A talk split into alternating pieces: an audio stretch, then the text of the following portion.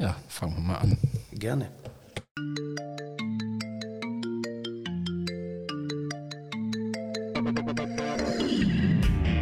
Rund ums Eck.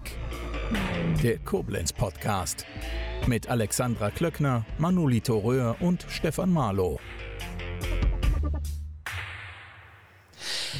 Herzlich willkommen zu einer weiteren Episode rund ums Eck. Mein Name ist Manolito Röhr und mir gegenüber sitzt Roberto, Emilio Francesco, Sergio Paolo Capitoni. Oder sind das nur weitere Künstlernamen? Das ist eine von vielen Decknamen, die ich habe. Ich bin auch Batman. Ich bin auch. nee, Quatsch. Es sind schon alle, danke. Nee, sind das wirklich alle deine Namen? Äh, oder, oder fallen die auf der Bühne ähm, das ist halt so, äh, nee, das ist natürlich ein, auch mit unter anderem ein super Gag, wenn man ein paar dazu macht, weil ja. es hört ja nicht mehr auf und die Leute lachen dann am dritten oder vierten und dann ist, bei Komikern wird ja alles ein bisschen überspitzt. Alles, alles, was privat ist, auf der Bühne sind ja viele Sachen privat. Mhm. Äh, nicht, dass ich jetzt eine Frage vorweggenommen habe, aber ähm, äh, und dann macht man da so ein bisschen ein paar Prozent drauf, dann ist es auch lustiger. Würde dazwischen nicht noch irgendwie sowas wie Harald gut kommen? ja, wenn dann äh, ein schwäbischer Name, weil ich bin ja auch noch halb Schwabe. Ja, ja, also ich glaube, ich habe in irgendeinem Programm gesehen, hast du gesagt, du bist halb Spaghetti, halb Käsespätzle. Ne? genau, Hauptsache Nudeln. du bist 62 in Isny geboren im Allgäu? Das stimmt. Und dann hat dich das woanders hin verschlagen. Vielleicht kannst du ein bisschen was über so deinen Weg von der erfolgreichen Geburt hin ähm, bis Ach, später erfolgreiche Geburt erzählen. ja, ich bin zumindest mal rausgekommen. Äh, ja, äh, ich habe alle möglichen äh, nach der äh, Schule habe ich nicht gewusst, was ich machen werde und äh, ja, habe alle möglichen Jobs dann nebenher gemacht, weil ich war ja auch Punk, unter anderem in einer Punkband dann in Stuttgart, weil ich bin nämlich von Isny nach Stuttgart. Bei einem Punkkonzert habe ich dann meine damalige Freundin kennengelernt. Ähm, die hat schon professionell damals mit Management bundesweit ähm, Pantomime gemacht, also nicht nur klassisch, die hat eine klassische Ausbildung, hat aber dann schon äh, mit Madness-Einspielungen, mit Verkleidungen, äh, also so eine Comedy-Physical-Show quasi gemacht. Und äh, ja, wegen der bin ich dann nach Stuttgart gezogen und habe dann 81 meinen ersten Auftritt gehabt, weil sie Geburtstag hatte und hat sich das gewünscht. Komm, wir machen mal zusammen eine Nummer. Ich, ich habe ja gar keine Ausbildung, ich kann ja gar nichts. Mhm. Dann haben wir eine Nummer einstudiert, so Commedia dell'arte, also so eine Art, äh, ja, so eine Clownsnummer eigentlich. Und die kam so gut an. Und ich dachte, oh, das macht aber Spaß, ich spiele nochmal mit. Und nochmal mitgespielt, nochmal mitgespielt und äh, ja, ratzfatz war es dann äh, quasi mein, mein Beruf auch mit. Also es war irgendwie äh, wie, für, wie die Jungfrau zum Kind bin ich auch mhm. noch Comedy. Ja, und dann ist sie nach ein paar Jahren weg. Und dann bin ich erstmal wieder ein halbes Jahr nach, ins Allgäu gezogen dachte mir, ah, das ist aber nicht mehr meine Welt hier. Dann bin ich nach Köln, weil der Jugendsender angerufen hat. Unter anderem auch äh, der äh, Reinhold Beckmann äh, der war damals im Jugendfernsehen und den habe ich dann kennengelernt und habe da was gemacht und gedacht, ach komm, dann ziehst du nach Köln. Mhm. Köln gewohnt und dann äh, kam Koblenz. Wie kommt man denn von Köln nach Koblenz? Also vorher war, glaube ich, noch, wenn ich es richtig gelesen habe, Stuttgart, ne? Äh, ja, davor war Und Stuttgart. Aber von Köln nach Koblenz ist ja schon so, ein, so ein Downgrade, oder? Nein, das Nein? ist äh, landschaftlich und äh, auch so nichts gegen die Kölner, aber das ganze Umfeld, das ist, äh, Koblenz ist irgendwie Köln in klein, nur mhm. schöner. Mhm. nee, hier, äh, wenn, du, wenn du mir äh, gegenüber blickst, dann weißt du, warum ich nach Koblenz gezogen ist. Die Zuschauer sehen das, Hörer, Zuschauer, Zuschauer. Ich bin eigentlich nur vor Zuschauern, deswegen ja. sage ich immer so, sehen das nicht, aber da blinkt ein, Amore. ein, ein Ring und deswegen ein Ring mich zu knechten, wie der, der Gollum sagt. ähm, wie wird man denn lustig? Äh, weiß ich nicht. Ich habe ich hab mir nie Gedanken gemacht, wie man, wie man wird. Ich bin, äh, ich mache immer das, was ich, ich im Bauch, Bauchgefühl. Ich glaube, äh, Comedy entsteht im Bauch, also nicht im Kopf. Also wenn du mit dem Kopf anfängst, dann ist, bist du irgendwie so blockiert. Also Comedy ist ja irgendwie spontan oder soll zumindest mal spontan wirken, als wäre dir das gerade eingefallen. Mhm, äh, und äh, du erzählst ja quasi von dir und wenn dann ein Zuschauerraum, ich sag mal, du erzählst jetzt was über Eltern und Kinder und, und dann im Zuschauerraum siehst du schon die Leute nicken, dann weißt du, ah, du bist nicht alleine. Und das ist ja so ein Ping-Pong. Also je mhm. mehr du die Themen anschneidest, die die Zuschauer haben, umso lustiger wird's, weil das ist ja immer geil, weil manchmal fragst du jemand und die sagen noch was Witzigeres als du selber. Mhm. Das ist irgendwie, komm, wie wird man lustig? Ich meine, einfach mal auf die Bühne gehen. Heutzutage ist es ja lustig. Äh, einfach, wir hatten ja damals die Vorgabe, es gab keine Show, wo du musstest ein Abendprogramm haben, dass du überhaupt auftreten konntest. Mhm. Heutzutage die Leute gehen oh, fünf Minuten hier, fünf Minuten da, können sich ausprobieren. Wir mussten 90 Minuten von jetzt auf gleich auf die Bühne. Gut, da waren nicht alle 90 Minuten war lustig, aber man hat halt irgendwie lustig verkauft und nach vorne und Attacke und äh, ja. muss aber lustig gewesen sein, sonst wäre ich nicht dran geblieben. Ähm, wie ging das denn nach dieser Clowns-Nummer weiter? Ähm ja, ich war ja dann in Köln mhm. und äh, habe da im Sprungbretttheater, das ist, war so westdeutsches Werbefernsehen, äh, das war auch so eine, einmal im Monat hat es gewechselt, du hast immer, äh, ich weiß nicht mehr wie viele Tage, ich glaube drei oder vier Tage in der Woche gespielt oder fünf Tage sogar. Da war ein Moderator, zwei Gäste vor der Pause und zwei nach der Pause. Es war so eine klassische Mixshow mit allem Möglichen, mit äh, Clownstheater, mit Pantomimen, mit äh, bisschen Musik drin. Äh, und da habe ich dann äh, ganz viele Comedians kennengelernt, unter anderem Harpe Kerkeling, äh, ähm, Dirk Bach, der leider verstorben ist, Hella von Sinn hat da angefangen, Ingolf Lück hat da angefangen. Und äh, ja, seitdem kenne ich die auch alle und wir waren dann irgendwie, das war total lustig, ich habe mal mit dem zusammengespielt. Und dann kamen die Nie gelungen. Ralf Günther und Knacki Deuser. Und da habe ich noch mit meiner Partnerin damals gespielt, wo ich das erste Mal da aufgetreten bin. Wir haben uns gegenseitig dann kennengelernt, gegenseitig für witzig befunden.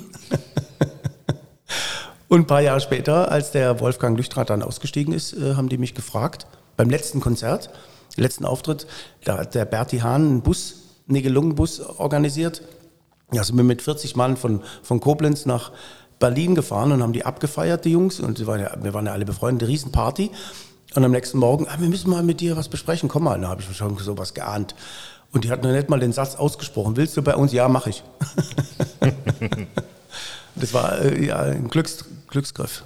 Wie sehr guckt man denn so im Rahmen seiner Entwicklung als Comedian so nach links und rechts oder, oder hat man das Gefühl, dass man hier und da sich was abgucken muss oder bleibt man oder versucht man wirklich so bei sich zu bleiben und seinem eigenen Humor? Das sollte man. Also früher waren natürlich äh, eher so Vorbilder, da kam man ja auch äh, schwer an Bildmaterial ran. Äh, also Monty Python sind nie gelungen, sind unsere Gruppe damals war sehr Monty Python geprägt, weil das waren Gaga-Nummern, völlig schräge mit Verkleidung und auch vom Text her, also wirklich mit Musik, mit mhm. allem. Das war, wir waren so ähnlich wie, sagen wir mal, die deutschen, Nigelung, die deutschen äh, Monty Python. Und natürlich als Kind äh, Stan Ollie und, und, und äh, äh, ja, wie heißt der nochmal? Aus Amerika. Äh, ähm, oh, komm nicht drauf. Da gibt es ja so einige. Nein, einen. Jerry Lewis. Okay. Mhm. Äh, ja, und Peter Sellers und alle, alles ist gute Sachen. Aber heutzutage die Comedians, finde ich, die sind sehr amerikanisch oder britisch geprägt, weil die sich ja jeden Schnipsel reinziehen. Mhm. Wie betont er das? Wie hält er das Mikro? Habe ich schon mit welchen gesagt. Da sage ich, bist du jetzt ein Komiker der ein Schauspieler, also ein Schauspieler, der einen Komiker spielt, weil wie hältst du denn das Mikro? Wenn du es falsch rumhältst, dann hältst du halt falsch rum, weil äh, oder was für Klamotten die anziehen, wie sie auf die die Attitude, wie sie auf die Bühne mhm. gehen. Attitude, aus dem Scheißwort. Äh, ja, das ist alles so amerikanisch. Äh, ja, aber sag mir, warum laufst du, warum, ja, so, so das Depri-Haltung. Das Mikro immer so an, an die Brust geklappt und so. Ja, und dann bin ich so, ohne Spannung denke ich mir, wow, hast doch gar kein Blut in dir. Also ich, die ist eine ganz andere Generation, die gehen da anders ran und die gucken halt sehr viel andere Stand-up-Comedians und wie die das machen. Und bei dem einen oder anderen, ich sag keine Namen, habe ich schon gedacht, oh, das klingt aber schwer nach dem und es klingt schwer nach dem. Und äh, früher konnte man noch klauen. Mhm. äh, bis die Videokassette alle gesehen haben, äh, war der Komiker schon tot. Denkst du denn, dass das dann eher dazu führt, dass das nur so eine temporäre Nummer, also der, der Comedian selbst eine temporäre Nummer wird und nach zwei, drei Jahren vielleicht wieder verschwunden ist? Kann sein. Also ich wir sind ja auf die Bühne, weil wir Spaß haben wollten mhm. und irgendwie so, die wollen ja alle, äh, ja, ich will der, ich will der neue Mario Barth werden, ich will der neue äh, Nexus, ich will der, äh, der Kristall werden, ich will der, die haben ja immer, die haben ja schon die Dollarzeichen im, im, im Sinn. Mhm. Die waren, die sind natürlich alleine. Also wir waren ja damals eine Gruppe, das war schon schwierig zu verkaufen fürs Fernsehen, zum Abfilmen ganz schlecht. Mhm. Die haben dann immer Nahaufnahmen gemacht und sind auf einen ganz drauf und dabei muss ja, das Gesamtbild wirkt halt. Wenn die anderen zwei komisch gucken, ist der der Gag ist eher bei ja, denen und nicht bei der, der gerade spricht. Und ja, da haben die uns einen Scheiß zusammengeschnitten und ja, und Einzelkünstler kannst du auch natürlich besser vermarkten, also gerade das Fernsehen auch und deswegen, äh, ja, und fünf Minuten im Fernsehen heißt nicht äh, 90 Minuten live gut Abendprogramm. Da habe ich viele Veranstalter, die dann äh, so ein paar gehypte Comedians gebucht haben und gesagt, das mache ich nie mehr wieder. Mhm. Die 15 Minuten, die ich im Fernsehen gesehen habe, das war das Beste vom ganzen Programm. Ja. Äh, ja, das ist echt, echt schwierig. Wie ist das denn, wenn man dann auf einmal in solchen Formaten aufgetreten ist? Äh, fühlt sich das an wie so ein Ritterschlag oder war das einfach, war klar, dass das irgendwie so kommt, dass man da überall mitgemacht hat? Ja, das war gar nicht so geplant. Also es war, wenn, wenn das Fernsehen, dann, wir wollten natürlich, weil du hast eine große Reichweite mhm. und damals war natürlich, wenn du in einer bestimmten Sendung warst, wie äh, Schlachthof oder irgendwas anderes, oder äh, war, das haben Millionen geguckt. Jetzt guckt das ja nur noch eine, ja, Bruchteil, weil es so viele Comedy-Sachen gibt oder so. Mhm. Da, da ist der Werbeeffekt ist nicht mehr so groß, aber das war toll. Also wir haben uns gefreut. War so irgendwie, ach, jetzt sind sie auch immer auf uns aufmerksam geworden. Es wird aber mal Zeit. Mhm, mhm, aber wir haben ja unser Live-Geschäft gehabt. Also es war, ja. wir waren so viel unterwegs. Also wir haben äh, ja, so unser Geld verdient. Das war.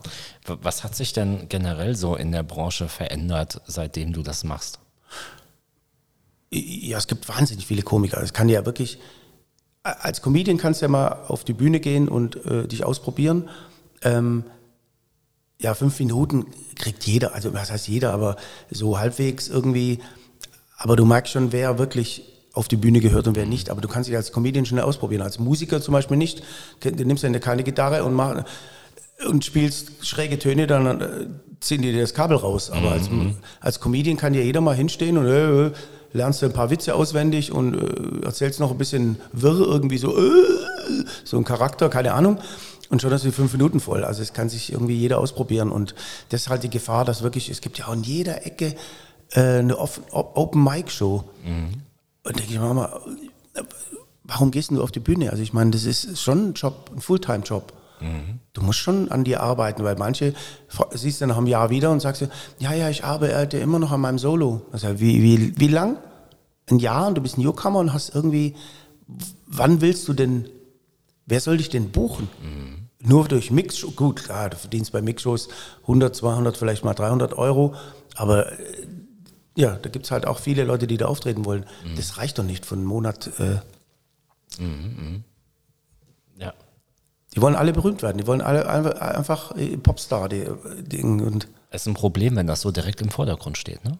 Ja, weil äh, du musst dich erstmal entwickeln. Ja, da habe ich aber keinen Bock, sagen viele, so über die Dörfer zu ziehen und bla. Dann sage ich, doch, da, da, lernst du was, wenn du schwieriges Publikum hast, wenn du mhm. nicht deine Fans, deine Crowd vor hinter dir in der Shisha-Bar hast mit 50 Leuten, die über jeden Witz lachen, ist egal, was du sagst, weil du denkst, ey, ich bin der King, ich bin der King, hatte ich auch schon welche. Und dann sind sie mal bei normalen Shows, dem normalen Mix-Shows zum Beispiel aufgetreten, oder im Quatsch Comedy Club oder bei, bei der Lachnacht oder bei der komischen Nacht. Und dann merken die mal, da sitzen halt auch 40, 50, 60, 70 Leute, äh, Jährige, mhm. die können mit deinem Zeug, was du erzählst, nichts anfangen. Mhm. Und die musst du holen. Du musst ja lernen, mal auf die Schnauze zu fallen. Du kannst ja nicht immer nur äh, mhm, mh. über die da, nee, das ist mir zu weit zu fahren und so. Und denke ich mir, ja, das ist nochmal der Job. Entweder will man was oder nicht. Ne? Ja, du musst schon auch äh, ein bisschen leiden. Also mhm. ich meine, äh, mit der Stretch-Limo holt dich keiner ab. Hattest du denn mal so einen Moment, wo du felsenfest davon ausgegangen bist, du bringst jetzt hier den Mördergag und der Saal war still? Öfters. Zum Glück jetzt äh, nahezu eigentlich kaum mehr, also so gut wie äh, eigentlich gar nicht mehr. Aber früher gab es schon so Momente, wo du irgendwie, ja, du hast vorher drei Auftritte gehabt und hast abgeräumt und dann kommst du irgendwo hin und denkst dir, ja, und dann merkst du schon nach zwei Minuten, oh Scheiße, mhm. das wird heute echt schwer, das wird richtig ein Kampf, weil die Leute irgendwie, äh, ja, manchmal sitzen die auch so defensiv oder, äh, ja, es ist gerade was Schlimmes passiert in der Welt und in dem Moment gehst du raus und die Leute haben das noch im Kopf. Also es ist schon immer, äh, da sitzen ja, sagen wir mal, bei 100 Leuten. Der eine hat Stress zu Hause, der andere hat Stress im, Job, der andere hat Hunger, der andere würde lieber Fußball gucken, wurde aber von der Frau eingeladen. Die sitzen da alle in dem Moment und die musste zum Lachen bringen. Beim Konzert ist es anders, da ist halt Musik und dann schaltest du ab und grölst du raus, aber dann erzählst du was, vielleicht auch noch was, was den gerade betrifft. Mhm. Und dann erzählst du was über, weiß ich nicht, über Tote, bla bla, und hat jemand gerade letzte Woche seine Mutter verloren. Und das ist ja, du holst die Leute ja ab und da Mhm. geht ja Kopfkino. Und die alle unter einen Nenner. Und dann jubeln die, das ist schon geil. Wie bist denn du in so Momenten damit umgegangen? Mit, äh, Ja, wenn es jetzt dann völlig still war. Hast, bist du dann direkt auf den nächsten Gag ja, da, aufgesprungen? ja, ja. Am Anfang macht man den Fehler und wird immer schneller, weil man denkt, oh, jetzt hau ich den nächsten raus, dann lachen sie. Du musst dann eher zurücknehmen, also Zeit lassen den Leuten auch. Du musst eh immer, ich, beim Problem bei mir ist immer, wenn ich, wenn ich mal drin bin und ich gebe Vollgas und die Leute sagen, das war mir aber manchmal zu schnell, weil ich bin dann, da kommt der echte Italiener, da kommt ein, da bin ich auch emotional und erzähle auch so. Du musst es eigentlich immer erzählen, wie ich vorhin gesagt habe, das ist, wie wenn es dir gerade einfällt und du musst den Leuten ja dein Gegenüber die ein, zwei Sekunden geben. Manchmal, der ist nicht so schnell wie du, der hört den Text zum ersten Mal, muss den verarbeiten und du kommst ja schon mit der nächsten Information und hat er noch nicht verarbeitet. Also schaltet der irgendwann ab, weil der, der kann ja nicht mehr drüber lachen, weil der will den nächsten Gag ja nicht ver verpassen. Das ist irgendwie, da musst du dich eingerufen, da musst du ein paar Mal auf die Schnauze fallen und denken, buh, oder mein Techniker kam früher, wo ich an der war, willst du dich eigentlich, willst du einen neuen Rekord aufstellen heute oder guck mal auf die Uhr, du bist fünf Minuten schneller als gestern. Sag Ich, oh, ja, ich mache langsamer. Du, du hast gerade eben gesagt, äh, da kommt so der richtige Italiener durch. Ähm, die Staatsbürgerschaft, die hast du ja aufgegeben, ne? Äh, ja, ich musste mich entscheiden. Es gab ja damals noch keine doppelte Staatsbürgerschaft. Wie schwer war das? War eigentlich gar nicht so schwer, weil ich spreche ja bis auf ein paar Brocken kein Italienisch, leider, weil mein Papa erste Generation kam rüber und musste, wollte Deutsch lernen. Und er hatte keinen Bock, abends Italienisch zu sprechen, weil der wollte so viel Deutsch sprechen wie möglich, dass er in seinem Job besser vorankommt. Jetzt im Nachhinein kann ich es verstehen, aber es ist blöd für mich, weil ich, ich verstehe zwar mal hier und da was und äh, wir waren da immer vier Wochen im Urlaub, jedes Jahr da. Äh, als Kind schnappt man was auf, aber wenn du ein Jahr lang nicht sprichst, dann ist es äh, irgendwie weg. Äh, das ist, äh, ähm, wie war die Frage nochmal? Ähm, Die will ich beantworten. Die, Frage war einfach ähm, die, mit der Staatsbürgerschaft. Ach so, Ähm, ja, ja, und dann kamen die irgendwann so und schrieb, äh, die müssen uns entscheiden. Und da war gar keine Frage, weil erstens spreche ich kein, habe ich schlecht Italienisch. Und das Problem wäre dann gewesen, wenn ich, sagen wir mal, mit 18 rüber wäre und ich wäre Italiener, dann hätten die mich sofort fahnenflüchtig, hätten mich gepackt und hätten mich in den Knast gesteckt oder gleich zum Militär. Und dann kein Italienisch sprechen und italienisches Militär, die hätten mich zu Sau gemacht da. Ja. Und ja, das war natürlich dann. Aber ich habe eine Urkunde, so eine rausgestanzte, also die, die, die, so, wie so ein 3B, 3D-Bild. Das ist wirklich. Und das- hast du nicht? Nein. Unterschrieben vom Bundespräsidenten? Natürlich. Von wem jetzt sonst? Wie der auch immer äh, gehießen hat damals. Weiß ich gar nicht. Heinemann? Weiß ich nicht, keine Ahnung. Was hat der Papa denn beruflich gemacht? Mein Papa ist Schreiner äh, und ma- äh, er ist leider verstorben. Und mein, komischerweise mein ähm, deutscher Seite, mein Großvater war auch Schreiner. Und er war von der Wohnwagenfirma Detlefs, hat der mit den ersten Wohnwagen damals mitentwickelt. Ach. Leider den Fehler gemacht, sich mit einem Fresskorb und vielleicht äh, 50 Reichsmark, weil das war ja 1936, ausbezahlen lassen, anstatt der, wenn er einen Vertrag unterschrieben hätte, bei jedem Wohnwagen, der dann kommt, Ja. nur 0, irgendwas. Dann wäre es vorbei gewesen. Dann ne? hätte ich, vielleicht wäre ich kein Comedian geworden, sondern hätte, Camper. hätte Geld gezählt dann jeden Tag, weil die, die Firma gibt es ja heute noch und Mhm. der, ja, aber komischerweise von beiden Seiten Schreiner, also wirklich Und, und das lag so gar nicht im Blut von dir? Ja, ich kann, ich kann einen Nagel reinhauen in die Wand, ich kann auch tapezieren und kann auch, also es ist jetzt nicht so schlimm, aber äh, nee, das war nie eine Option. Das war irgendwie, das war, irgendwie hat es mich auf die Bühne geschleppt. Ich habe auch mal, habe ich mir erzählen lassen, ich kann mich gar nicht mehr richtig erinnern dran. Äh, wir waren mal in so einer Jugendgruppe vom Kolping. Wir sind zwar alle evang evangelisch, da meine Freunde gewesen, aber wir waren im Katholik, weil da war so ein Gruppenraum, da konnten wir uns dann austoben. Deswegen sind wir ins Kolpinghaus. Ja. Und da haben wir immer so Scharaden gespielt, wie es immer heißt. Keine Ahnung, irgendwelche komische Dinge, wo ich dann mich wie so ein Buckliger oder irgendwie so ein Vampir irgendwas äh, so rumgeschrien und haben angeblich haben die Leute tierisch gelacht damals. Ich kann mich nicht mehr dran erinnern an das.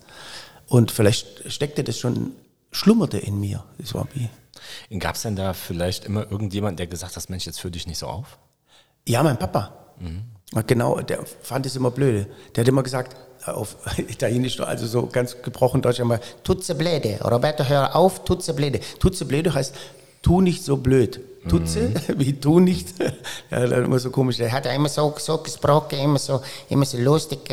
Und da musste ich natürlich lachen, wenn der so gesprochen hat. Fand er total blöd. Warum du immer so lachen? Du, ich schlage dir links und rechts eine an die Backe, wenn du noch einmal lachst, Roberto. Und, und bleib, machen immer so komische Gesichter, bleib dir stehen. und vielleicht, vielleicht war das die Trotzhandlung auch, dass ich irgendwie. Ja, ja oder einfach das eigene Gefühl verfolgt, oder? Ja, der Therapeut würde sagen: Ja, das war so eine Reaktion darauf. ähm, gutes Stichwort mit dem Lachen. Ähm, worüber da kommt jetzt kein Paket. Worüber, worüber kannst du denn oder über wen kannst du denn richtig gut lachen?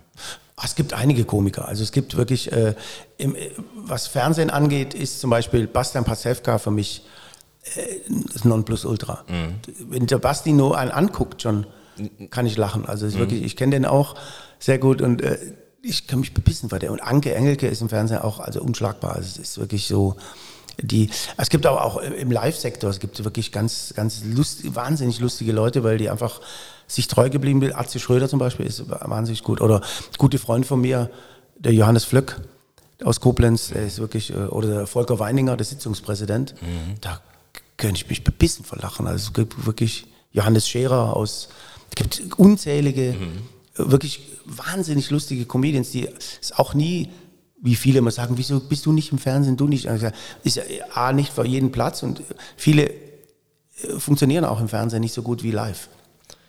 Kannst du, kannst du das irgendwo ran festmachen, warum man über jemanden lachen muss, der vielleicht noch keinen Ton gesagt hat? Weil Pastewka, was du angesprochen hast, also ich habe letztens noch gesagt, das wäre mein persönlicher Ritterschlag, wenn ich irgendwann mal Bastian Pastewka fotografieren könnte und habe im selben Atemzug gesagt, ich würde es nur nicht schaffen, weil ich nur am Lachen wäre. Ja, du musst ein äh, Hunderttausendstel einstellen, dass es nicht verwackelt, weil oder Stativ aufstellen und aus der Ferne an, dass du nicht siehst, sondern nur.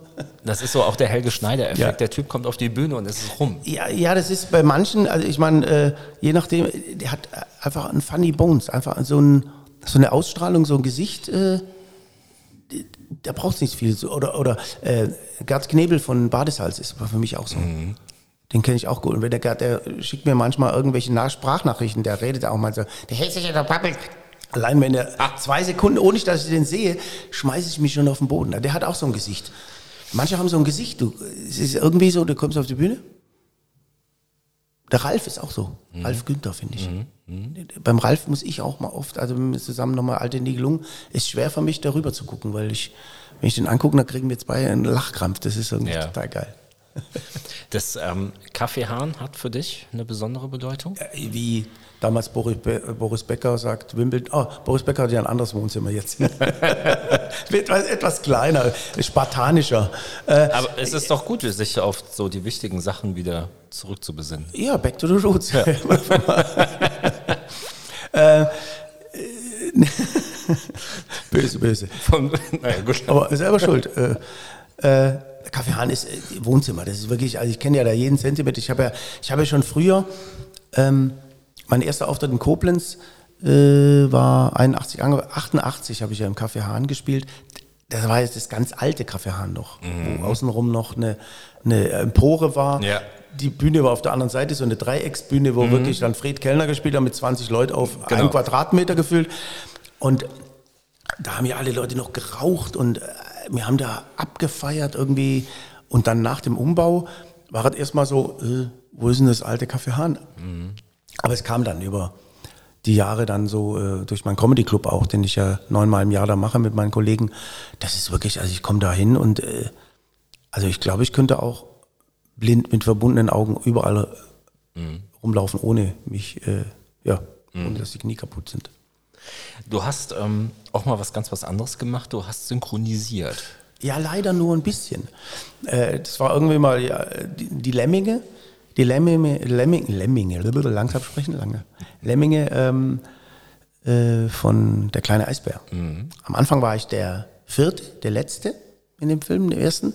Und dann bin ich aufgestiegen. Ich war dann im zweiten Film war ich der Anführer, der mit der roten Nase. Wie sehr bereitet man sich denn auf so eine Sprechrolle vor? Äh, gar nicht, weil du weißt gar nicht, wie die sprechen du weißt nur, die sind klein.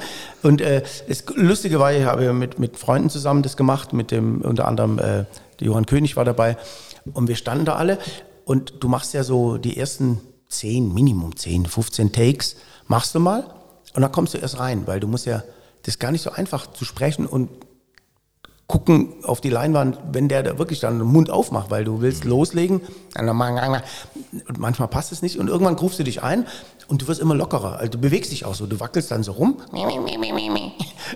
Du, ja, weil da, Man ist dann eins mit dem Lemming. Ja, weil du, dadurch sprichst du ja auch anders. Mhm. Wenn du so nur stehen würdest, ja. sprichst du anders, als wenn du, wenn du ein bisschen so rumwackelst. Und dann haben wir aber die ersten 15 Takes, äh, sagen aber alle Synchronsprecher oder alle, die synchron machen, machst du nochmal. Weil dann magst du, mein Gott, war das schlecht. War das daneben, war ja viel zu früh, viel zu spät und es äh, klingt gar nicht nach Lemming und dann machst du die nochmal und dann ist das cool. Und seitdem kam leider nichts mehr, aber ich habe äh, vielleicht, toi, toi, toi, so wie es aussieht, äh, ein äh, Projekt mit, äh, wo ich ein Kinderhörspiel für drei- bis sechsjährige hat ein, äh, jetzt würde ich sagen, äh, Freund, wir haben schon so ein paar Projekte jetzt vor, ähm, hat mich gefragt, ob ich einen italienischen Raten spielen würde, von so einem Zauberer mhm. sprechen würde. Und mhm. da freue ich mich tierisch drauf, wenn das dann ist. Kinder fahren ja total ab auf diese Zeichentrickfiguren, die irgendeinen Dialekt haben. Ne? Ja, und auch äh, ein bisschen komische Sprache. Also ich habe ja auch mhm. äh, wirklich, also ich habe mit Kindern äh, äh ich habe ja selber ein paar und äh, ich kann auch mit Kindern wahnsinnig gut. Also wenn ein Kind nicht auf mich abfährt, dann ist das Kind schuld. Ja.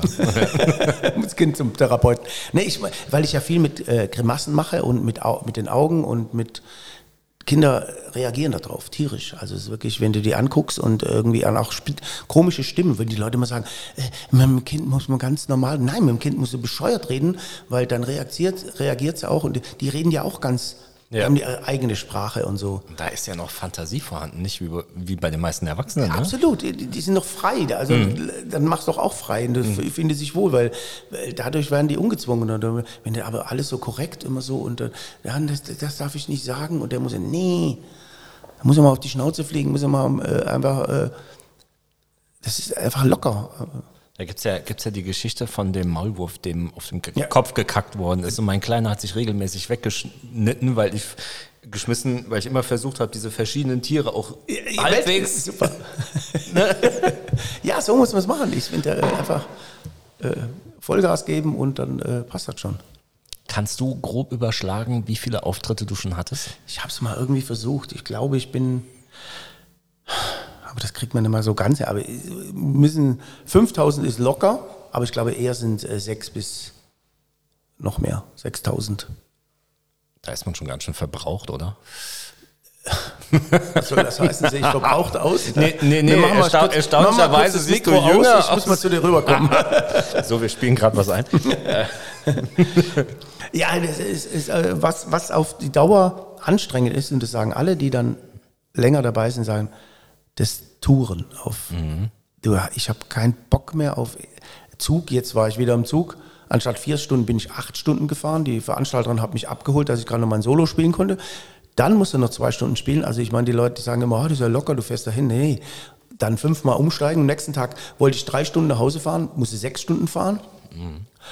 Da geht ja auch viel Zeit und Nerven und alles. Und das ist wirklich, äh, das ist schon, ja, immer, immer, ja, einchecken, einchecken. Oh, scheiße, ich habe den Schlüssel nicht abgeholt. Veranstalter habe ich auch nicht. Äh, da kriegst du so einen Code und da gehst du in der Nachts irgendwo mit der Taschenlampe irgendwo rum und tippst so fünfmal so einen Code ein, bis dann endlich mal den Schlüssel. Da gehst du ins Zimmer und das Schlimmste für mich ist also durchhängende Betten. Aua. Und die Toilette oder so. Aber das hat sich auch gebessert. Aber manchmal war das so wirklich, wo ich mit dem Auto mal irgendwo hingefahren bin, bin ich da rein den Schlüssel wieder hingelegt und bin dann vier Stunden nach Hause gefahren, weil ich dachte, da schlafe ich nicht, da schlafe ich nicht mal mit einem Taucheranzug, weil. Was war denn so das schlimmste Zimmer? Ja, weil das sind dann so äh, komische Flecken auf dem Bett, also so rote oder andere. Oh, rot, dann hat es aber wehgetan. Äh, weiß ich nicht, und irgendwelche Haare. Und mich juckt es gleich, wenn ich da dran denke. Und da willst du auch nicht barfuß über den Fuß legen, wenn, wenn da so Linoleum liegt und dann und deine die reißt quasi die Haut von den Füßen. Das ist äh, nicht prickelnd. Und das Klo will ich gar nicht drüber reden. Aber, aber was denkst du denn in dem Moment? Also Also ich hätte jetzt das Gefühl, mein Gott, also der Veranstalter, Ja. so mit Wertschätzung und so, hat Ja. das aber jetzt nicht gerade, weil ich will ja, dass denjenigen, den ich buche, Mhm. der soll sich doch wohlfühlen. Ja, aber die haben irgendeinen Deal mit denen oder das ist ein Freund oder äh, weiß ich nicht, oder die haben da versteckte Kamera, habe ich auch manchmal gedacht. Nee, man, manche machen sich da wirklich keinen Kopf, die waren auch noch nie in dem Zimmer. Und, äh, und, äh, also ich würde sowas nicht anbieten. Zum Glück, also es hat sich wirklich ge gebessert. Also es gibt es nahezu gar nicht mehr. Es war wirklich, äh, Musstest du denn schon mal im europäischen Hof in Köln schlafen? Bischof, nee. Also da? wenn man das- das komplettieren will, den Eindruck, solltest es unbedingt mal machen. Nee, will ich nicht. Also ich habe das auf Booking gebucht und ähm, ich Die fahr- bieten das an, weil Ich- normalerweise habe ich da ein bisschen gute Erfahrungen gemacht. Ich, äh, ähm, nee, europäischer Hof ist, glaube ich, nicht der europäische Hof, den du vielleicht meinst, aber dann kommst du rein in eine sch- schöne Marmortheke und dahinter hast du Haare gesehen. Oh. Und irgendwie der Boden, der war tiefer und dann saß da irgendwie ein zwei Meter großer Mehmet. Und ich so, ja, ich habe über Booking gebucht. Ja, Schlüssel. Oh, danke. Dann ist das noch so ein alter, großer Oh, Knochen mit noch so einem, ich So würde ich würd schon fast sagen, mit so einem riesen Holzdildo Ah, dran. Ja. So, und dann hast du schon ein ganz ungutes Gefühl, ja, einfach den Flur geradeaus. Und dann läufst du erst am Frühstücksraum vorbei Mhm. und der Raum direkt rechts vom Zimmer war die Küche. So, wann fangen die an, morgens Frühstück zu machen? Also ausschlafen war nicht, du hast sofort dieses Geklapper gehört. Es war total versifft. Ähm, Wo war das ungefähr? In der Nähe vom Dom? zehn Minuten Fußweg vom Dom, äh, vom Dom aus. Also es war schon, war Weil schon hinterm Dom gibt es auch so ein paar, da war ich auch mal in einem, weiß nicht, wie das heißt. Das ist so für, puh, äh, weiß ich nicht. Also sehe ich schon, wir machen hier demnächst eine Plattform auf fürs Hoteltesten. Ähm, super. Was, was war denn von den, gut, man kann es ja vielleicht überschlagen bei diesen paar Auftritten, die du hattest, ähm, was war denn der schönste? Das kann man Kann man das so runterbrechen auf einem mit einem schönen Erlebnis oder denkst du, Äh, Natürlich, einer, ein ganz besonderer und ganz schöner ist natürlich letztes Jahr mein 40-jähriges Bühnenjubiläum. Also ich habe das 25-jährige mit 40 Comedians gefeiert, das 33-jährige auch, drei Tage lang. Aber gestern, äh, letztes Jahr war 40-jähriges Bühnenjubiläum oben auf der Festung und es waren 28 Comedians. Alle wegen mir da. Einen Tag haben die geopfert, um, die haben ja keine Gage gekriegt, weil das war ja finanziell, also die, die haben Essen, Trinken und die trinken viel. Ähm, Hotel, äh, habe ich ja, und die Technik da oben muss man auch noch bezahlen. Und für 28 Leute äh, Essen, Trinken und äh, Hotel war eh schon. Und die kamen alle, einer aus Berlin extra angereist, der andere da. Für mich, äh, mit mir zu feiern, äh, das fand ich äh, so, wo du vorhin gesagt hast, Ritterschlag, das ist so, also das ist eine Wertschätzung, die kann man gar nicht, äh, das sprechen die heute noch. Sagen, die, hey, das war so geil, das war irgendwie, die kennen sich auch alle untereinander. Das war ja wirklich wie Klassentreffen und, äh, weiß ich nicht, der Klassenclown hat eingeladen. Ja. Aber die anderen sind auch alle Klassenclowns. Und ja, das war so, ich war da echt beseelt. Also ich musste auch, äh, am Schluss äh, kam die eine oder andere Träne dann bei dem Finale, wenn die da alle stehen und alle wegen mir da und huh, habe ich jetzt eine Gänsehaut, wenn ich da reingehe gleich. Das ist, äh, das also Italiener weinen nicht, ist auch nicht so das, ganz. das stimmt überhaupt nicht. Die waren wie die Sau, aber im stillen Kämmerlein meistens. Ich habe, jetzt muss ich auf den Zettel gucken, weil ich diesen ganzen Satz nicht so zusammenkriege.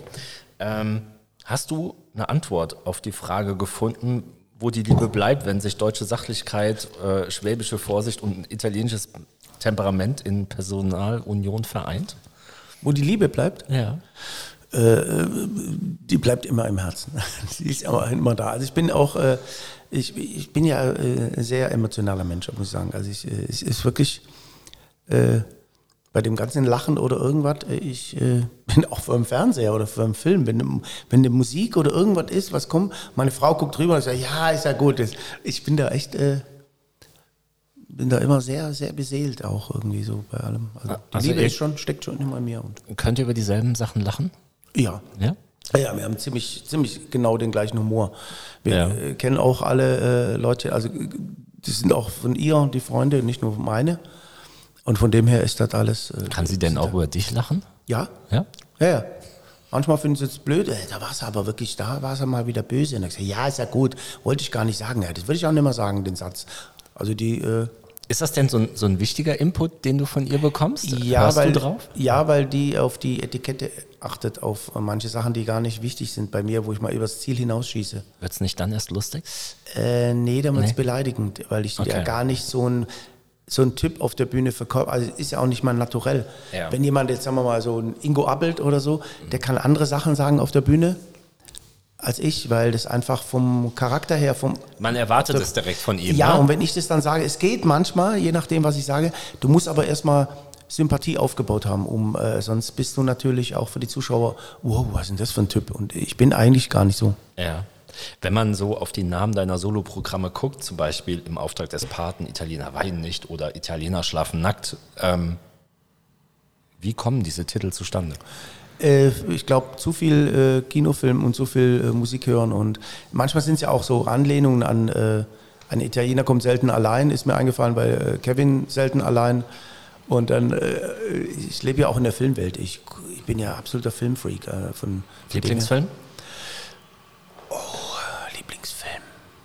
Äh, Nee, kann ich nicht sagen. Es gibt viele. Es Ja. gibt ja viele verschiedene Genres. Du kannst ja jetzt nicht Goodfellas oder es Ja, waren ja. mal in Amerika mit, äh, mit Monty Python vergleichen oder mit, mit äh, irgendeinem, äh, irgendeinem Liebesfilm stimmt. oder Musical oder es, es, es gibt, in jeder Sparte gibt es so zehn Filme vielleicht, die einfach Weltklasse sind, die wir auch wieder individuell unterschiedlich sind. Also es ist äh, Was war denn der schlechteste Film, den du zuletzt gesehen hast? Ein, jetzt vor ein paar Tagen auf Sky von Bruce Willis, dem geht es ja gesundheitlich wohl ziemlich schlecht, aber die Filme, der hat in letzter Zeit, ich habe glaube zehn Stück geguckt von dem, die wurden immer schlechter. Du merkst es schon an der Kameraauflösung, an der Musik, es ist alles so low budget und so Actionstreifen, wo stirb langsam mit dem Laiendarsteller. So wird es, also der, der verkauft sich echt, äh, hätte lieber die Filme nicht gemacht.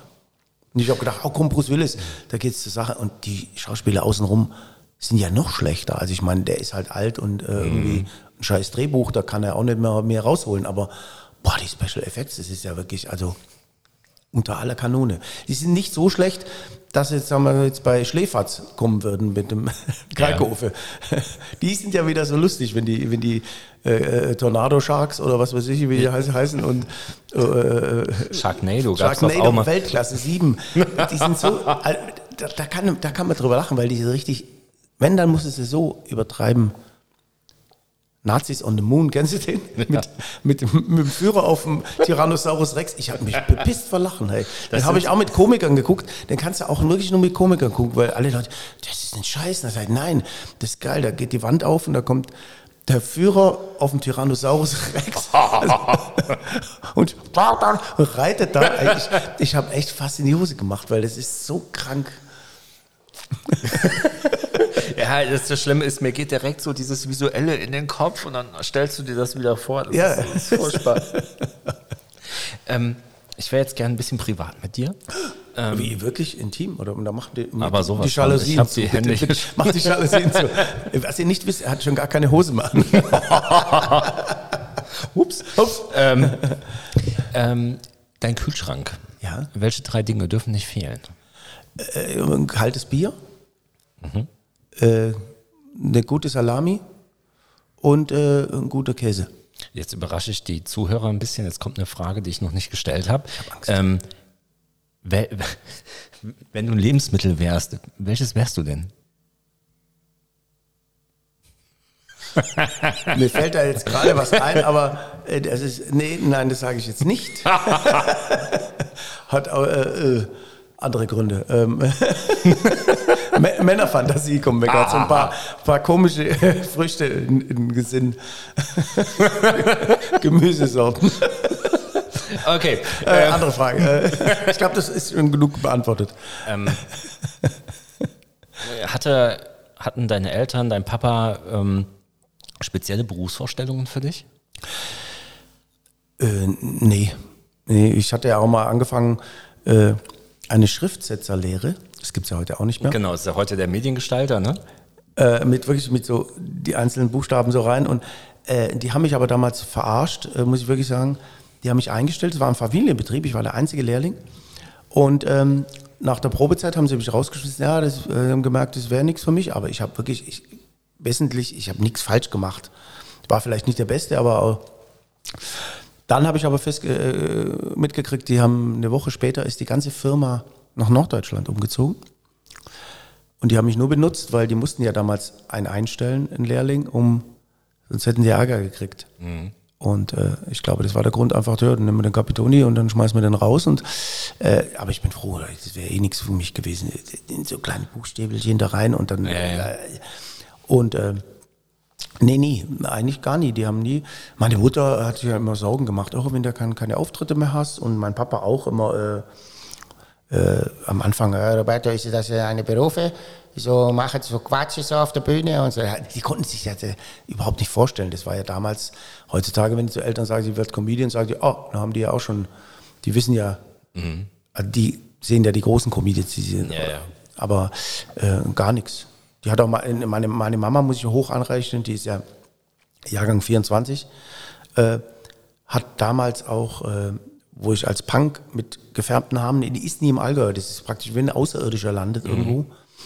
Äh, wir hatten so eine Handvoll, zehn Punks, die sich so gekleidet haben, zehn noch so die halb, die Plastiktüten irgendwo versteckt haben und haben sich dann umgezogen, weil die Eltern das nicht mitkriegen durften. Äh, und meine Mama hat nie äh, was gesagt, wo ich so rumgelaufen bin. Ich habe nur mal gesagt, mach keinen Scheiß. Dann hat gesagt, nee, wir machen keinen Scheiß. Das ist äh, einfach. Wir sehen nur scheiße aus. Nee, wir sahen super aus. Ich, ich hoffe, du hast mal meine geilen Fotos gesehen, sonst zeige ich sie dir noch. Und äh, äh, ja, und es musste echt, äh, gerade in so einer kleinen Stadt, da gab es natürlich Gerede, hey, der Capitoni hat wird die Haare gefärbt und bla bla bla. Und meine Mutter fand, stand da drüber und das finde ich echt geil, dass Eltern müssen einfach zu ihren Kindern auch stehen. Also äh, müssen natürlich wenn, im Rahmen ihrer Möglichkeiten bleiben und auch keinen Scheiß machen oder so, aber ansonsten finde ich das cool. Also so habe ich es auch versucht, äh, dann selber als Papa fortzuführen. Ja. Wofür würdest du denn mitten in der Nacht aufstehen? Das mache ich ja heute noch. Meine Frau sagt, hör doch mal auf mit dem, die hat ja früher auch, meine Frau hat auch mal eine Zeit lang, früher mit dem Schumi, hat ja auch Formel 1 geguckt und so. Und da gab's ja, gibt es ja manche Rennen, die sind ja um 6 Uhr Ja. oder so. Das mache ich heute noch. Da stelle ich mir einen Wecker und dann äh, gucke ich Formel 1 um 6 Uhr. Ich bin einfach, äh, Ferrari fährt, muss ich da sein. ich weiß, ist total bescheuert für viele, aber, Aber um 6 Uhr, das geht doch noch. ja. Mitten in der Nacht aufstehen, äh, ja, wenn es jetzt irgendwie, ich bin mitten in der Nacht, ich durfte, äh, ich habe den legendären Boxkampf gesehen, Joe Frazier gegen Muhammad Ali. Äh, der war auch mitten in der Nacht, hat mein Papa mich geweckt. Also diese Boxkämpfe, ähm, gut, Damals. meine Zeit hier war Axel Schulz und Das sowas. ist ja kein Boxkampf. Ist nicht böse gemeint, aber das ist. Äh, nee, nee, du, du hast ja recht, ne? aber das war halt das, was meine Jugend mir bot. Ähm, und da gab es ja dann auch den einen oder anderen Kampf, der so spät war und ich habe es nie geschafft. Ich habe dieses ganze Vorprogramm ge äh, geguckt und dann bin ich irgendwann sillend wach geworden irgendwo und da war das aber schon alles rum. Ne? Super Bowl gucke ich jetzt. Seit Jahren gucke ich jetzt die letzten 20 äh, Begegnungen beim äh, American Football und das ist super spannend, weil ich kam da über einen Techniker von Quatsch Comedy Club und der hat da so einen Pass und die kennen sich aus wie Sau. Die, Ja. die Regeln sind ja wirklich komplex und wirklich, also da brauchst du ja Jahre, bis du da dahinter steigst. Aber mittlerweile habe ich mich da eingegruft. Ich kenne so grob alles, was, um was es geht so. Kenne auch schon die, die Spieler und äh, und da ist ja auch, das ist ja auch super spät. Also es fängt ja auch oft um 1 Uhr erst an und Super Bowl ist dann auch und dann gucken wir jetzt die letzten Jahre immer über äh, Konferenz. Also wir schalten dann Zoom-Konferenz und gucken, äh, ah, was isst du? Ja, Spare Ribs, ich esse einen Hotdog und dann unterhalten wir uns und trinken ein Bierchen und äh, das ist lustig. Wenn du jetzt einen Anruf bekommen würdest und jemand sagte, Mensch, Roberto, wir wollen dein Leben verfilmen. Wer soll denn da die Hauptrolle spielen? Oh, das kommt ja auf das Alter an. Verschieden. Ich habe ja ein Buch geschrieben, das heißt, äh, ich mache die Betonschuhe. Mhm. Er ist ein Roman. Äh, Da mache ich eine Reise mit meinem imaginären Onkel Luigi nach Palermo. Und das habe ich immer gedacht, das ist so ein Abenteuerroman. Das ist so was wie, äh, den müsste man eigentlich verfilmen, weil das ist total lustig. Und da habe ich mir immer, von meinem Onkel habe ich mir immer Mario Adorf vorgestellt. Ja. Weil der könnte das auch, der ist ja auch halb Italiener, so wie ich, wie Terence Hill, ist auch halb Italiener. Bruno Labbadia. Gut, aus denen ist nichts geworden, aber äh, mich selber, ah, da bräuchte ich ja auch einen Jungen. Also es würde sich wahrscheinlich Till Schweiger aufdrücken, aber Junge. äh, nee, der müsste ja schon äh, auch so ein bisschen italienisch aussehen. Also sonst. Äh, So ein blonder, blauäugiger mit heller Haut wäre, glaube ich, nicht ganz so passend. Nee, nee, nicht ganz. Ich wüsste gar nicht, also das, da muss ich mir echt mal Gedanken machen, falls es mal gefragt wird. Nicht, dass ich dann da nicht die gleich die Idealbesetzung vor, Ja. ja, wer sehr wandlungsfähig ist, ist Leonardo DiCaprio. Vielleicht kann ich den fragen. ja, gut, vielleicht ist die Nummer aber auch ein bisschen zu groß für ihn. Ne? Und als Onkel Luigi, wenn es international wäre, natürlich Robert De Niro. wenn dann schon äh, Oscar-reifes Ding. Ja, ja, ja. Mal im Hinterkopf behalten. Ähm, wenn du so ein bisschen in deine Kindheit zurückguckst, gab es einen Moment in deiner Kindheit, der dich so richtig geprägt hat? Ja, was natürlich schlimm war äh, im Nachhinein, wo ich dann vielleicht auch irgendwie, natürlich äh, die, die äh, Trennung meiner Eltern. Weil da- da, ich war ich 12, 13, 11, 12, 13, da fing, also das war so ein, hat ein Weilchen gedauert, wo du gerade selber äh, zum Mann wirst oder ein bisschen äh, selber Probleme im Schädel hast oder mit Frauen oder irgendwie Beziehung oder erste, erste Gefühle auf. Das war natürlich schon ein bisschen, äh, bisschen äh, komisch, glaube ich. Aber sonst so äh, keine geprägt, würde ich nicht sagen. Ich glaube, jeder Abschnitt hat so seine Prägung, seine, nicht nur meine, sondern außenrum. Also ich meine, wenn dann dein Papa stirbt dann, äh, und meine Mama ist auch gestorben, dann denkst du so, äh, also mein Bruder lebt noch, meine, meine Schwestern auch noch, aber äh, dann bist du so eigentlich der Älteste äh, in der Familie so irgendwie. äh, irgendwie. Und da kam ja meine, meine jetzige Schwiegermutter, das sage ich immer zu der, du bist jetzt meine Mama, weil ich brauche eine Mama. Man hat ja gerne ältere, auch wenn die nicht ins Leben eingreift, aber es ist so, will, Da ist jemand, ne? da ist Also jemand so- so, so ein älter, bisschen- so, äh, ja, anders, äh, andere, anderes, äh, es gehört dazu irgendwie, dass man, aber irgendwann sind die halt nun mal weg, dann bist du halt da irgendwie der Letzte, Letzte seiner Art. Wenn du morgens aufstehst, die erste Stunde, wie sieht die aus?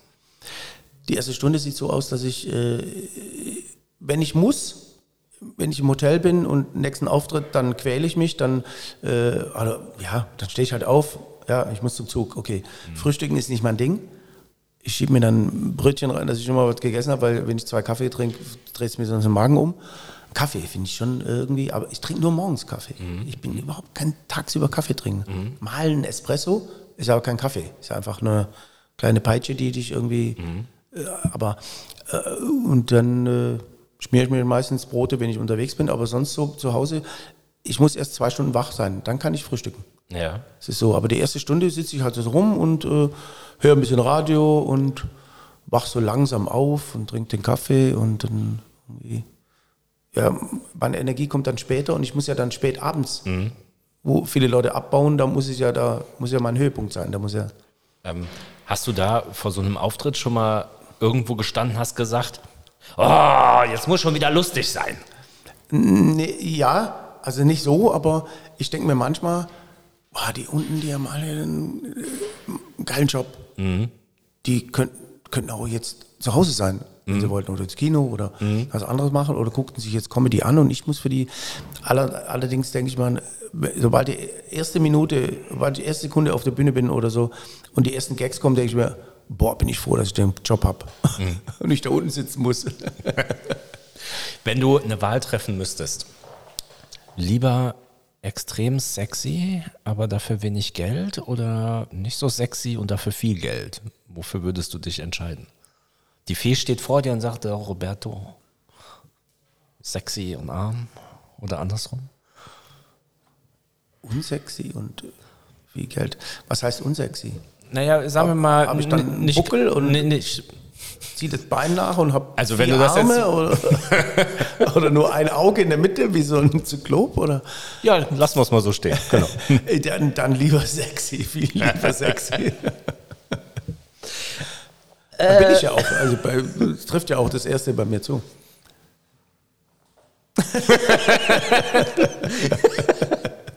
ähm, die letzte. Worauf bist du so ganz besonders stolz? Stolz bin ich, äh, dass ich das, was ich erreicht habe, nicht geschenkt gekriegt habe und seit 40 Jahren im Geschäft bin. Und ich habe viele an mir vorbeiziehen sehen und auch viele wieder, die aufhören oder die den Weg wieder rückwärts gemacht haben. Und bei mir war das nie so eine äh, kometenhafter Aufstieg oder so. Oder? Aber der Job hat mich immer glücklich gemacht. Ich habe toll, wahnsinnig tolle Auftritte gehabt, wahnsinnig tolle Leute kennengelernt. Äh, bin auch viel rumgekommen, auch habe mal hier auf dem Schiff gespielt oder da mal im Ausland und da mal bei einem ganz besonderen Auftritt. Und äh, ja, der hat mich immer ernährt, der Job. Und äh, immer Spaß gemacht. Also ich, ich habe mir also alles selber erarbeitet. Ich habe jetzt nicht irgendwie reiche Eltern gehabt, die einen Background mehr hatten. Wäre nicht schlecht gewesen, aber und, äh, und ich bin immer noch im Geschäft. Mhm. Also ich bin immer noch äh, toi toi toi. Mir macht das auch Spaß. Also ich könnte mir auch nicht vorstellen, komplett in Rente zu gehen. Du merkst es auch jetzt an den, an den ganzen Superstars, Musikern oder irgendwie, die kommen jetzt alle aus ihren Löchern nochmal gekrochen. Mhm. Denen ist langweilig wie Sau. Mhm. Durch Corona noch mehr. Du merkst wirklich, die ganzen alten Hasen gehen alle nochmal auf Tour, weil was willst du, selbst wenn du Geld hast, was willst du denn da mhm. rumsitzen? Ich meine, so auf der Bühne stehen ist was anderes als, ist nicht abwertend als ein anderer Job, weil das ist so eine, das ist wie ein Junkie, so sage ich immer. Auch ja, so, du, du, du, du, kannst ja da deine Leidenschaft leben. Ja, genau. Du ne? brauchst, du brauchst den Kitzel, du brauchst die, äh, du brauchst die Leute vor dir. Du musst es denen erzählen. Das ist so, mhm. äh, äh das ist alles so ein Mischmasch. Ist, ich kann das gar nicht richtig beschreiben, wie das ist, aber das ist auch so ein Glücksgefühl.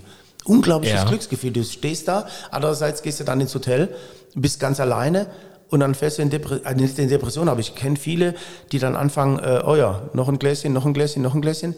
Kein Wunder gibt es so viele, die dann wirklich... Äh, weil du wirst vorher umjubelt, du hast, mhm. also ich kann mir das vorstellen bei Robbie Williams oder was weiß ich, du hast vorher 50, 100.000 Leute vor dir.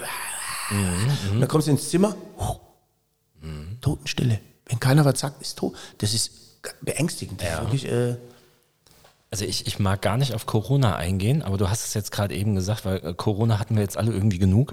ähm, aber glaubst du, dass das so ein bisschen diese, diese Stille, die dann während Corona geherrscht hat, gerade in so, in, in, so, in so einer, ich sag mal, Kunstbranche dazu geführt hat, dass man sich wieder genau auf das besinnt hat, auf diesen Ursprung des Ganzen, warum man das gemacht hat? Dass man die Zeit dafür wieder gefunden hat, sich damit mal richtig auseinanderzusetzen? Oder weiß ich nicht. Also ich habe zumindest mal die erste Zeit, klar, da war das Wetter wahnsinnig geil mhm. und ich muss nicht auf Tour und ja, du wird schon wieder, du machst ja finanziell nicht so Sorgen, wo du denkst, ah ja, komm, Herbst geht's weiter, das Sommerloch ist eh. Das, das haben wir am Anfang alle gedacht. Das war ja ne? kurz vorm Sommer, da habe ich mhm. gedacht, ah, im Sommer ist eh nicht viel, das macht mir nichts aus. Du mhm. kriegst ja vielleicht auch Hilfen, wir hatten ja am Anfang, ja, Hilfen, Hilfen. Mhm. Hm, will ich gar nicht drauf eingehen, ja, ja. Da kann ich äh, zehn Stunden drüber reden mhm. und kommt nichts bei rüber. Aber, äh, ja, aber dann irgendwie äh, so nach, das war toll. Ich habe meine Familie, ich konnte Zeit verbringen mit meiner Tochter, mit meiner Frau und Freunden. Also so im Rahmen, wo es noch ging, mhm. so klein, man hatte ja nicht einen großen. Das war alles cool. Aber dann war irgendwie so, wow, mir fehlt was. Äh, finanziell, äh, auf der Bühne fehlt es mir, es geht mir auf den Sack zu Hause. Ich, du hast ja nichts mehr zu erzählen. Mhm. Aber ich hab, kam ja nach Hause und habe ja auch meine Frau hat ja auch gefragt, wie war es und bla bla. Und nur sie konnte, die hat dann noch ihren Job gemacht und äh, noch einen anderen Job angefangen, sehr erfolgreich, wo ich gesagt habe, wow, was machst du? Und die hat immer mehr gemacht und nicht immer weniger. Das war so mhm. irgendwie, äh, ja, was hast du gemacht? Ja, ich habe versucht, Auftritte zu kriegen oder mit dem telefoniert und der hat rumgejammert, ein Kollege. Wir haben dann uns so montags immer so eine Zoom-Konferenz gemacht. Der Götz Frittrang, der Hans Gerzlich, der äh, Johannes Flöck und ich. Wir sind ja sehr gut befreundet, wie viele Comedians. Und haben uns montags immer eine Stunde, anderthalb Stunden so Frühshoppen mhm. mit Alkohol vor allem, wir auch. Ja, ja. Und haben halt einfach nur dumm Zeug geredet oder uns ausgetauscht. Äh, kannst du den Antrag, wie stellt man den, das irgendwie so ein bisschen auch dass man die Kollegen mal wieder sieht, das mhm. war irgendwie so, mhm. du warst so kaserniert, das war mhm. also, das war ganz schlimm. Mhm.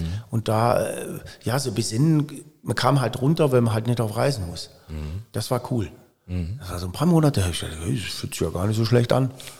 So ab und zu jetzt so ein Auftritt, das würde ja reichen. Und dann war, kam halt irgendwie gar nichts ins Rollen und dann machst du halt nur noch Gedanken, das war ein bisschen blöd. Ja.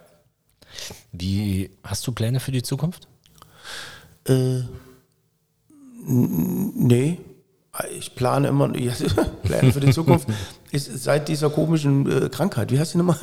So, Syrene, Syrene, äh, hinfällig, weil alles, was du planst, wird eh wieder irgendwie über den Haufen geworfen. Ich plane schon, aber nicht mehr so strukturiert, weil du, äh, ja, da ein Auftritt wieder ausfällt, da wieder irgendwas, äh, die Leute noch nicht bereit sind zu kommen und äh, ich spiele mein Programm, ich habe jetzt ein Jubiläumsprogramm und mein äh, älteres Programm und äh, habe ja ein, eine nicht ernst gemeinte Biografie dabei, die schenke ich dir gleich noch. Oh, danke. Die heißt ja vom Punk zum Comedian. Und so äh, mein, mein, mein Jubiläumsprogramm ist ja daran angelehnt, vom Schwabenpunk habe ich es dann genannt. Mhm. Und da erzähle ich auch über die Sachen, vom, was im Buch stattfindet mhm. und nicht. Und dann sind da 1300 Bilder drin und mhm. äh, andere Geschichten. Ich erzähle nicht alle Geschichten, die im Buch sind, nur so zwei, drei, mhm. um das anzuteasern. Und ähm, das habe ich jetzt. Und ich schreibe gerade mit ähm, Götz Fritt dran an meinem zweiten Roman. Onkel Luigi macht wieder eine Reise. Und äh, den werden wir jetzt demnächst äh, einer, äh, ja, so eine Buchagentin geben und die wird dann hoffentlich einen Verlag finden und dann wird das Buch hoffentlich nächstes Frühjahr zum Sommer, das wird so ein Sommerroman eher, mhm. auf den Markt kommen, hoffe ich. Roberto, ähm, an der Stelle vielen, vielen Dank, dass du dir die Zeit genommen hast, Gerne. hier bei uns dabei zu sein. Ähm, liebe Zuhörer, liebe Zuhörerinnen, äh, wer Roberto Capitoni noch nicht live erlebt hat, sollte das auf jeden Fall nachholen. Und ich wünsche dir noch einen schönen Tag. Dankeschön, dir auch.